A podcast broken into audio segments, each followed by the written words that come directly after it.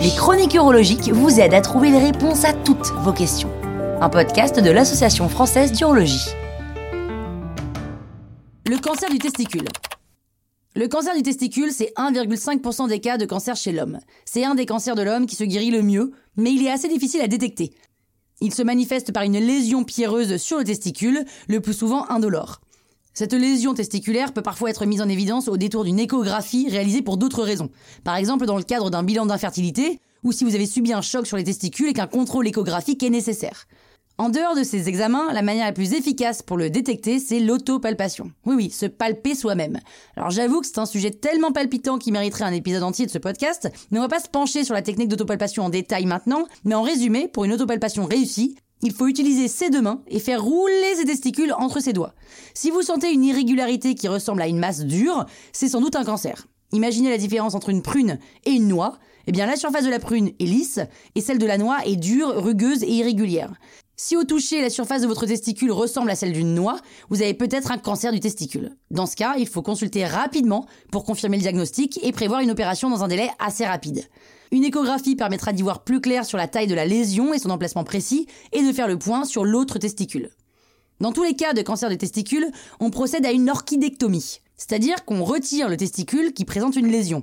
Parfois, on ne retire que la lésion, mais c'est très rare, hein, uniquement dans des cas très très particuliers. Généralement, on enlève tout le testicule. Et c'est une intervention qui se fait sous anesthésie générale. Le chirurgien passe par le bas de l'abdomen pour aller retirer le testicule qui présente la lésion. Au même moment, si le patient le souhaite, on peut poser un testicule en silicone à la place de celui qu'on enlève pour des considérations esthétiques. Entre 95% et 98% des patients atteints d'un cancer du testicule guérissent. Même si on vous enlève le testicule, il peut y avoir des risques de récidive, mais pas nécessairement dans l'autre testicule. Les cellules cancéreuses qui ont conduit à des lésions sur le testicule peuvent se déplacer ailleurs dans le corps.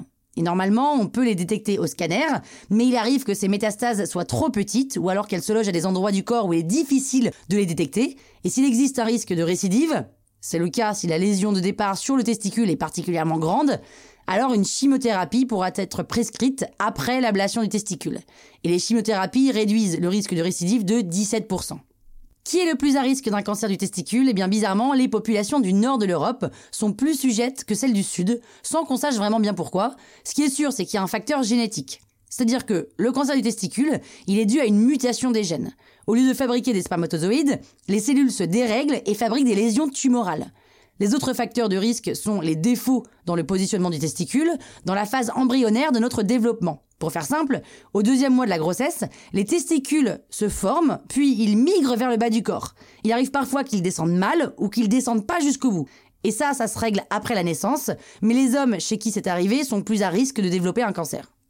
Rassurez-vous, on vit très bien avec un seul testicule, hein, votre vie sexuelle continue comme avant.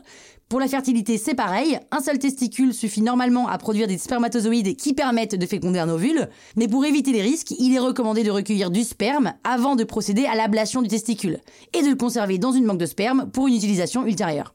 Plus le cancer est détecté tard, plus il risque de s'étendre et de nécessiter des traitements supplémentaires. Donc, messieurs, n'hésitez pas et palpez-vous. Voilà pourquoi ça vaut le coup de consulter un urologue régulièrement.